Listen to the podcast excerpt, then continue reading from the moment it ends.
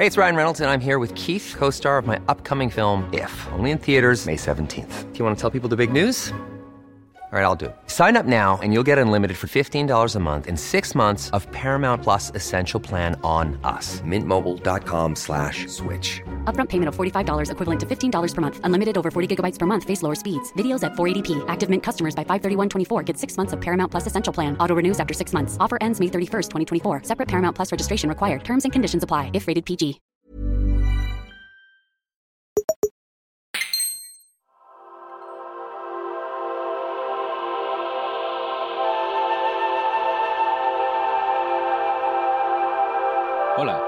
Bienvenidas y bienvenidos a Detective Google, el podcast de Splendid sobre crímenes y tecnología, sobre el metaverso y sus rincones más oscuros y últimamente, como supongo que eh, marcan los cánones en 2023, sobre inteligencia artificial. Eh, en el episodio de hoy vamos a hablar sobre eh, robots, abogados, sobre multas de aparcamiento, sobre dónde está, dónde se puso el primer parquímetro de la historia, sobre cómo la inteligencia artificial puede ayudar a un médico. Vamos a hablar también sobre de quién es la responsabilidad cuando una decisión se toma siguiendo un poco el dictado de una inteligencia artificial, eh, a quién hay que rendirle cuentas, a quién hay que echarle las culpas. Eh, pero bueno, antes de todo eso, eh, me gustaría animaros a que os paséis por splendid.club para ver las últimas cositas que hemos estado sacando.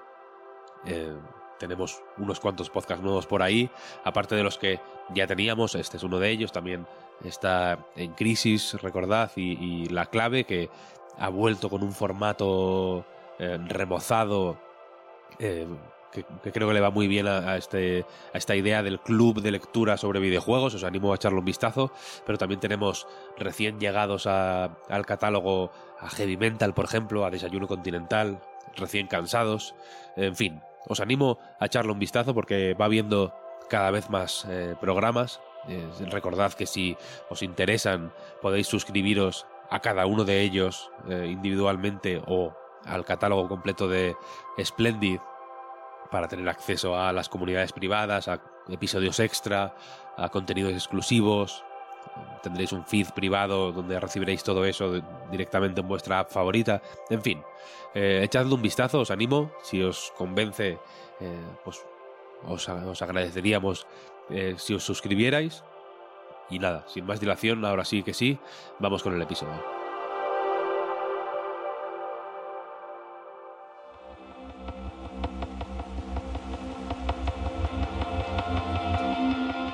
Episodio de hoy, ya digo, va sobre, sobre responsabilidades. 2022 terminó con la inteligencia artificial en boca de todos, gracias a unas cuantas aplicaciones que hicieron que la IA se convirtiera en algo con lo que todo el mundo podía interactuar y jugar. No sin polémicas, vaya, DALI o Stable Diffusion pusieron a todo el mundo a pintar sin saber pintar y GPT-3 y sobre todo supongo que ChatGPT pusieron a todo el mundo a escribir sin saber escribir. Son aplicaciones interesantes y divertidas sobre las que se pueden decir muchas cosas, pero aunque uno pueda empatizar con los artistas que luchan para que su obra no se utilice para entrenar, para entrenar una IA de manera gratuita y, y casi pirata, vaya, de hecho, a la hora de la verdad son solo dibujos, entre comillas. Aunque con estas cosas nunca se sabe, no parece que Mid Journey vaya a poner en peligro la la vida de nadie, ¿no? ¿no? está jugando con la salud de nadie. Hay responsabilidades y hay responsables, por supuesto, pero el asunto de fondo no parece tan grave como para que la opinión pública se vuelque con ello, ¿no? Seguro que habéis oído decir que la IA va a eliminar el trabajo de los creativos publicitarios, pero al final uno puede pensar, escribir campañas de publicidad no es operar a corazón abierto. Pero ¿qué pasa cuando la IA entra en una operación a corazón abierto? ¿Qué pasa cuando se mezcla esta tecnología con disciplinas como la medicina, ¿no? Donde la responsabilidad tiene un peso muy distinto. ¿Qué papel puede tener una IA, por ejemplo, en un juicio, donde las responsabilidades de todos los implicados se ponen en juego para dictar una sentencia que tiene que ser nada más y nada menos que justa? Todo esto viene a raíz de un experimento de la empresa Do Not Pay. que quiere sacar al mercado una IA que dé asistencia legal gratuita a la gente para recurrir multas de aparcamiento. Vamos a poner un poco de contexto por si no conocéis esto de Do Not Pay, pero básicamente es una compañía que fue fundada por eh, Joshua Browder, se llama, un emprendedor que, tiene como misión eh, hacer que el, acceso a la, ley sea gratuito para todo el mundo. Es un objetivo eh, loable, si me preguntáis a mí, vaya, pero como tantos otros proyectos de este estilo, es también una historia, algo así como una historia de éxito libertario perfecta, ¿no? Browder dejó los estudios a los 22 años, eh, cuando la idea de, de, Do Not Pay, de hecho, que llevaba desarrollando desde que tenía 19, llamó la atención de, nada menos que Peter Thiel, el fundador de PayPal. Thiel, ya seguramente le conozcáis, pero en 2009 eh, dijo, por ejemplo, que ya no creía que la libertad y la democracia fueran compatibles, ¿no? Eh, y de la misma manera, o de manera similar, para Browder, los, los gobiernos usan las multas de aparcamiento como una forma de exprimir económicamente a la parte de la población más vulnerable, que es, según él, la que no tiene ni tiempo ni dinero necesarios para recurrir estas multas efectivamente, ¿no? Do Not Pay es un abogado robot entre comillas, ¿no? Así lo llamaron en 2015, cuando fundaron la compañía, porque supongo que el término IA eh, tenía menos tirón que lo de los robots. A mí, personalmente, y hablo aquí como fan de Futurama, me parece todavía más vistoso lo de los robots que lo de la IA. Pero bueno, volviendo al tema. El caso es que la semana que viene, el 22 de febrero, Do Not Pay se tenía que haber puesto a prueba en un juicio real. Hasta ahora, esta herramienta se había usado para generar textos con los que se recurrían multas, se reclamaban cobros indebidos en servicios de suscripción, por ejemplo, se denunciaba a empresas de telemarketing que no paraban de, de llamarte con estos eh, robots comerciales que, te fríen a llamadas a la hora de la siesta. Era algo así como un chat GPT, digamos, o el nuevo Bing, pero eh, muy especializado en dar asistencia legal. En 2016, eh, según Browder, 160.000 de las 250.000 multas de aparcamiento que se habían reclamado con Do Not Pay habían sido ganadas. Aunque bueno, la cifra no, se pudo comprobar en ningún momento. Ahora la compañía habla de más de 2 millones de casos ganados gracias a, la asistencia de Do Not Pay. La cuestión es que el 22 de febrero Do Not Pay se iba a usar en vivo y en directo por primera vez. No iba a ser eh, un, una IA generando un texto que luego tú enviabas por email a una compañía de, ¿no? telefónica, eh, sino que la IA le iba a ir chivando por un pinganillo a una persona lo que tenía que decir, recopilando los con una serie de datos previos que le habrían eh, dado, pero también recopilando la información que se hablara en el propio juicio y procesándolo en tiempo real para, para darle, para generar las respuestas apropiadas que el acusado debía repetir ¿no? para, para defenderse a sí mismo en el juicio. Es una prueba que no es tan fácil de llevar a cabo como, como puede sonar, ¿no? No en todos los estados de Estados Unidos, ni en todos los juzgados en concreto, es legal todo lo que hace falta para ejecutarla, ¿no? Por ejemplo, solo en algunos sitios se permite que los acusados lleven prótesis auditivas, que es una de las lagunas que de hecho Browder quería eh, aprovechar para llevar a cabo las pruebas, ¿no? Metiendo un eh, pinganillo con Bluetooth para que el, acusado fuera recibiendo eh, la información eh, directamente en su oído, ¿no? En otros sitios, todas las partes implicadas tienen que dar permiso para ser grabadas, ¿no? Y eso a efectos prácticos anula la posibilidad de usar una IA para procesar lo que se, lo que se habla en el propio juicio, ¿no?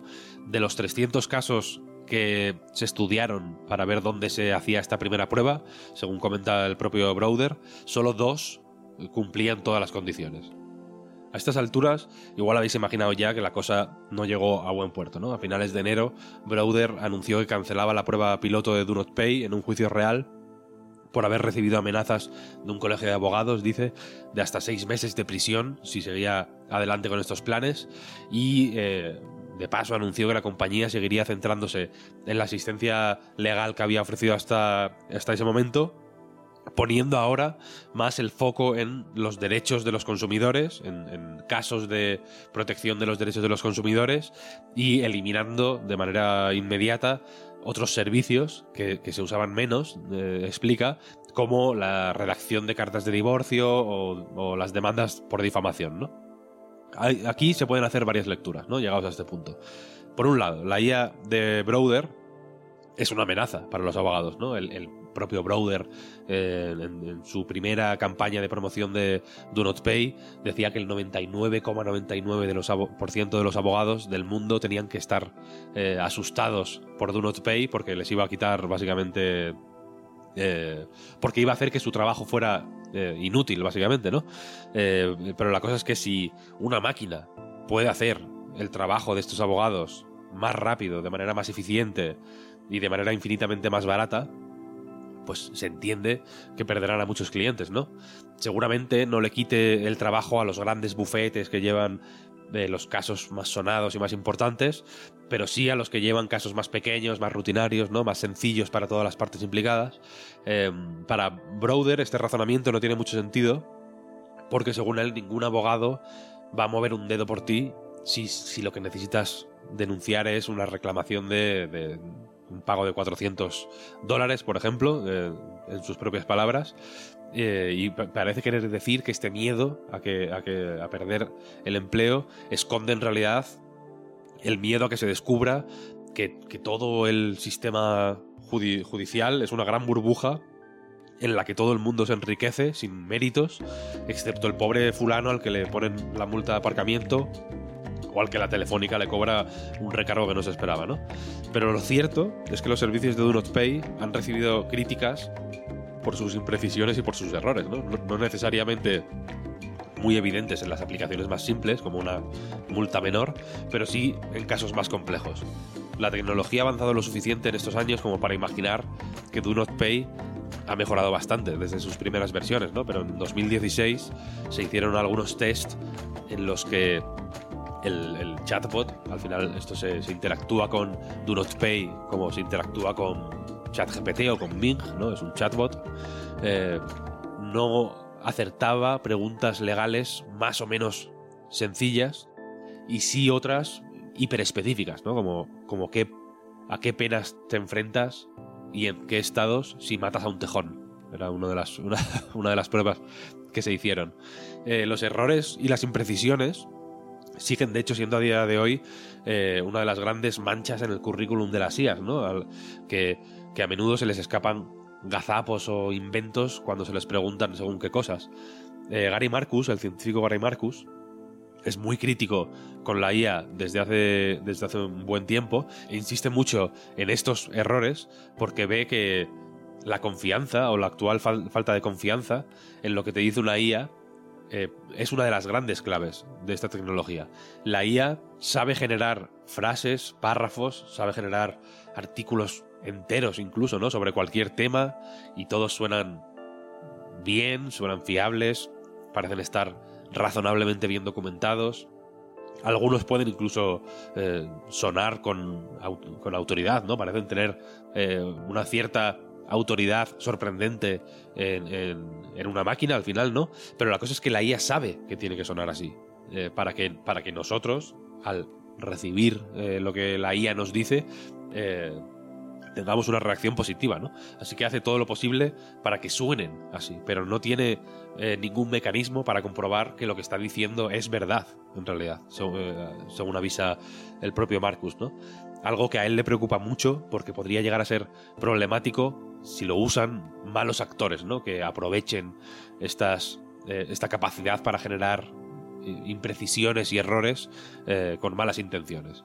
Esto de la verdad, de la incapacidad para saber si algo es verdad o no, pues es un problema, ¿no? Y sobre todo es un problema en casos como el de Do Not Pay, ¿no? Iba a preguntar ahora si es posible que haya justicia sin verdad, pero bueno, décadas de películas y de documentales sobre procesos judiciales rocambolescos nos han enseñado que a veces la verdad es una cosa, otras veces puede ser otra, sobre todo en un juzgado, ¿no? Pero ahí la omisión de la verdad tiene responsables, ¿no? Cuando ocurre y si se detecta, alguien se puede responsabilizar por romper ese pacto de verdad con la justicia y ese alguien sabe que no tendría que estar haciendo lo que está haciendo, ¿no? No tendría que estar faltando a la verdad, pero decide asumir los riesgos porque si se sale con la suya, pues se supone que el beneficio para, para él o para su eh, para la persona a la que está defendiendo será mayor, ¿no? Quizá también por eso Do Not Pay decidió centrar sus esfuerzos en reclamaciones comerciales y multas menores y apartarse de asuntos mucho más sensibles, ¿no? Como un divorcio o como un caso de difamación que quizás sí que pueden llegar a requerir responsables si las cosas se acaban poniendo demasiado calientes, ¿no? ¿Cómo hablar de justicia? Me pregunto si damos por perdida de antemano la verdad.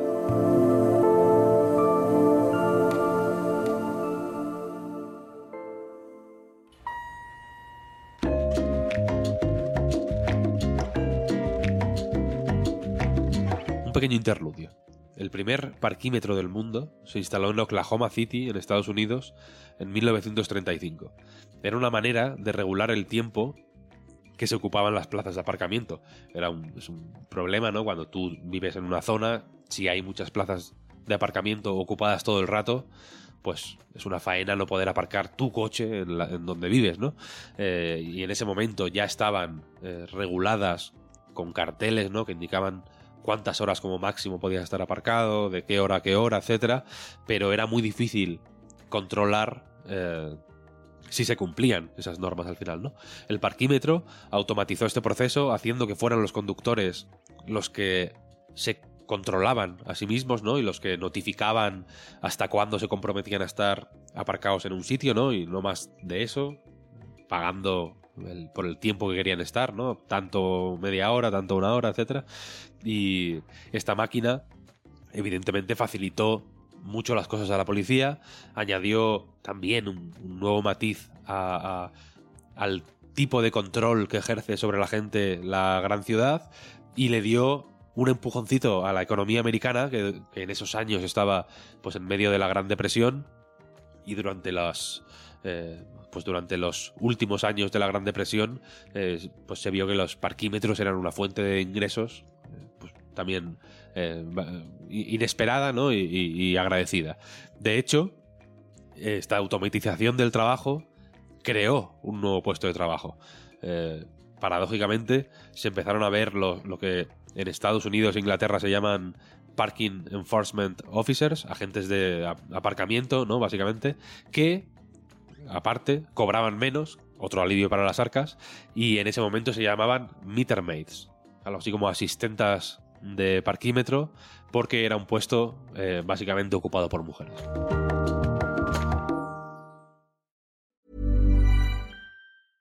Ryan Reynolds here from Mint Mobile. With the price of just about everything going up during inflation, we thought we'd bring our prices down.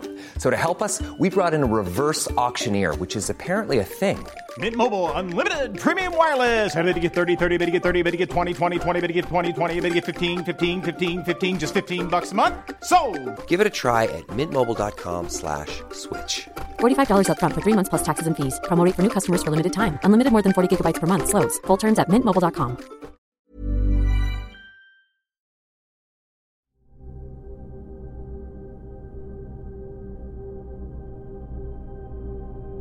Hay otros campos en los que la responsabilidad también es un tema muy importante, ¿no? Y muy a tener en cuenta. El ejemplo más claro que se me viene así a la cabeza de primeras es la medicina, ¿no? Ahí sí que se trabaja directamente con la vida de la gente. En medicina son todo desafíos, nos seguimos muriendo de, muchas cosas antes de tiempo. Eh, deberíamos vivir más y vivir mejor. Este es Andrés Torrubia. Andrés tiene un podcast que se llama Software 2.0, en el que se habla fundamentalmente sobre inteligencia artificial. El nombre Software 2.0 es un término que acuñó el que fue hasta hace poco el responsable de inteligencia artificial de Tesla, que originalmente era un investigador en la Universidad de Stanford Em, que se llama Andrei Karpati. Y Andrei Karpati acuñó el término software 2.0 en, en, contraposición con el software 1.0, por así decirlo. Y el software 2.0 es el nuevo tipo de software, porque sigue siendo software, que no se basa en en decirle a la máquina, al ordenador o describir al ordenador cómo tiene que resolver las tareas, sino intenta asemejarse a como lo haría cerebro humano y de un perro, eh, utilizando inteligencia artificial, ¿no? en base a ejemplos, con aprendizaje automático, ¿no? técnicamente con Machine Learning o Deep Learning. Andrés Torrubia tiene formación de ingeniero y lleva un tiempo dedicándose al emprendimiento, ¿no? Eh, junto con su mujer fundó MedBravo, una empresa que aplica inteligencia artificial a proyectos biomédicos para servir de apoyo y agilizar eh, procesos. En su web se habla sobre cómo la IA puede, por ejemplo, ayudar a categorizar o procesar grandes cantidades de datos, ¿no? Aprendiendo además sobre la marcha para aplicar a distintas fotos, por poner un, ejemplo que se, del que se habla en la web, los tags o las etiquetas que le correspondan de manera automática o incluso eh, a predecir el efecto de ciertas medicaciones en, varias, en distintas personas, ¿no? Según datos genómicos. Eh, según Andrés, la IA puede ser útil en todos los pasos, desde la prevención o la detección hasta el diagnóstico. Prevención, detección y, luego y respuesta, las tres cosas. Eh, se, trabaja poco, pero también está ahí prevención, ¿no? ¿Qué hábitos de vida llevar para, mm, para, para tener una vida mejor? Pues ahí con inteligencia artificial y sin inteligencia artificial, ¿eh? con un montón de, de cosas se, intenta mejorar, cada vez se sabe mejor la alimentación, lo que hay que hacer mejor para vivir más. Detección en diagnóstico, esa es clave en inteligencia artificial. Los ordenadores los sistemas de inteligencia artificial eh, ya se empieza a ver qué cosas hacen bien hoy.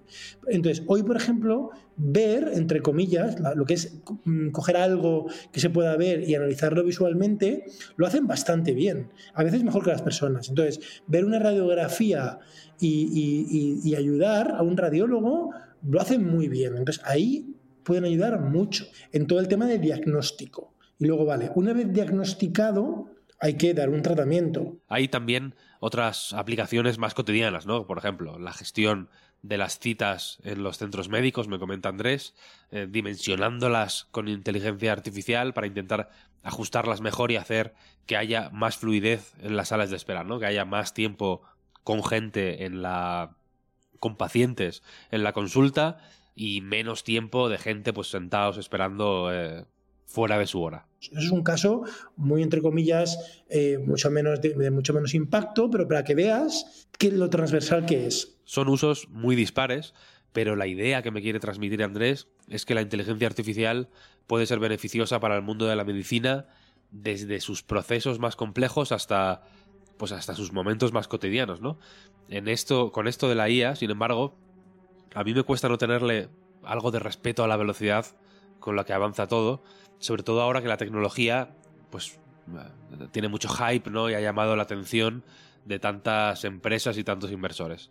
Puedo aceptar la idea de que una IA me escriba la carta con la que le quiero reclamar a una compañía telefónica eh, pues un mes que me cobraron de más después de, de, hacer la portabilidad a otra, por ejemplo, pero con los médicos, la verdad es que tengo personalmente muchos más reparos, ¿no? En medicina, parece que se agradece más la cabeza fría que las prisas. No sé si corremos el riesgo de ir demasiado rápido. Hay que ir, como diga la ley que hay que ir. Y en medicina está súper claro, ya sea con inteligencia artificial o sea sin inteligencia artificial. En medicina es una de las cosas que, bueno, eh, hay todo un proceso mm, muy riguroso y con muchas garantías de que, de que cuando llega un medicamento al mercado pues hay todo un proceso para, asegurarse de que hay un ensayo clínico con diferentes fases, donde cada fase los que van pasando pues ya han demostrado eficacia y seguridad, eh, siempre están en vigilancia para ver si hay algún efecto secundario, incluso aunque esté aprobado. Em, bueno, entonces esto en medicina está súper maduro. ¿eh? hay disciplinas eh, que requieren garantías, porque está en juego la vida de las personas. Así, a priori se me ocurren dos. Medicina es una de ellas. La otra sería la, la, aeronáutica.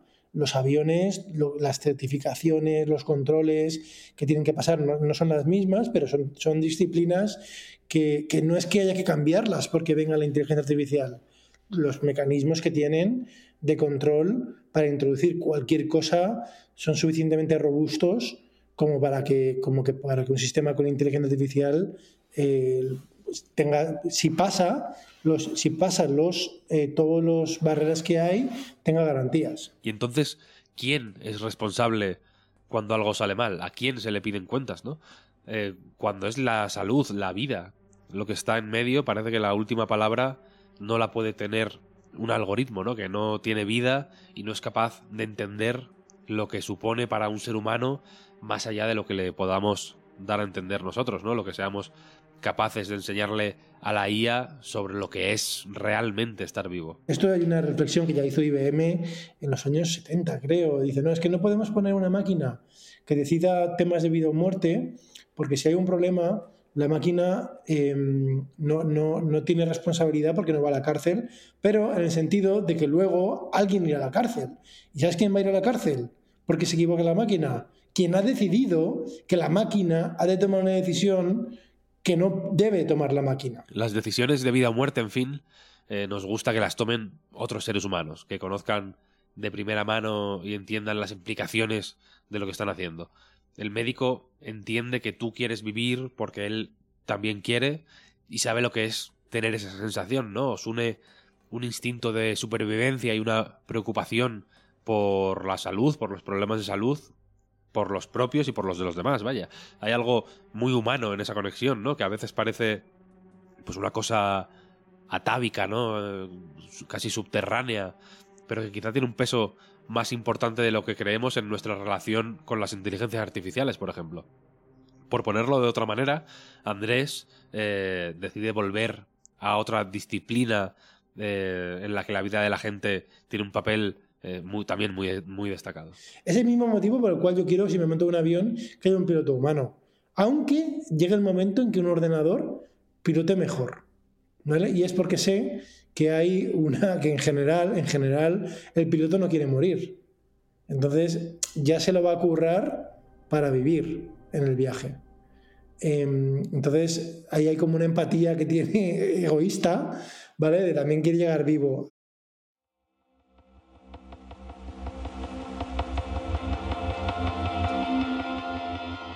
Y hasta aquí el episodio de esta semana de Detective Google. Espero que os haya resultado interesante. Espero que los casos eh, que he comentado os hayan llevado a reflexionar un poquito o a darle alguna vuelta al tema de la IA y la responsabilidad, de cómo, eh, pues en fin, nuestro propio sentido de la responsabilidad, eh, pues digamos que matiza o, o, modifica nuestra relación con la inteligencia artificial. Muchas gracias Andrés Torrubia por el ratito que me dedicó. Si queréis escuchar la entrevista completa, la tenéis en splendid.club. Si sois suscriptores de Detective Google o del Club Splendid en general, eh, pues tenéis acceso a ella en vuestro feed privado o, en, o desde la misma página web. Meteros en splendid.club barra unirme para más información. Y os animo también, de hecho, a echarle un ojo a, o un oído, mejor dicho, al podcast de Andrés, Software 2.0, porque es un podcast interesante y el tema de la inteligencia artificial seguro que si os interesan estos asuntos eh, pues va a dar que hablar en 2023 así que siempre nunca está de más eh, quiero decir estar informado. Sobre inteligencia artificial irá también el episodio de la semana que viene de hecho. Eh, vendrá también una persona invitada a comentar el, el asunto creo que eh, quedó ahí en ese caso también una conversación muy interesante. Tengo ganas de que la escuchéis. Así que nada, sin más dilación, muchísimas gracias por, por el tiempo que le dedicáis a escuchar el podcast. Si os pasáis por el canal de Telegram a comentar lo que se, lo que se habla aquí, muchísimas gracias también eh, por eso. Y nada, eh, insisto, muchas gracias por todo y nos escuchamos la semana que viene. Se despide el detective Google.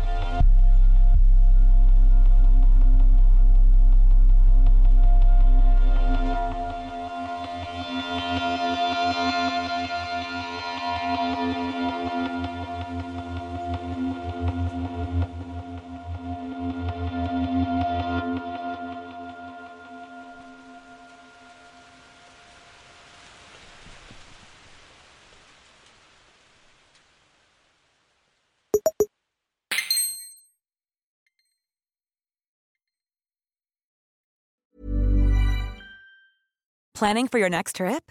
Elevate your travel style with Quince. Quince has all the jet setting essentials you'll want for your next getaway, like European linen, premium luggage options, buttery soft Italian leather bags, and so much more. And is all priced at 50 to 80% less than similar brands. Plus, Quince only works with factories that use safe and ethical manufacturing practices. Pack your bags with high-quality essentials you'll be wearing for vacations to come with Quince. Go to quince.com/pack for free shipping and 365-day returns.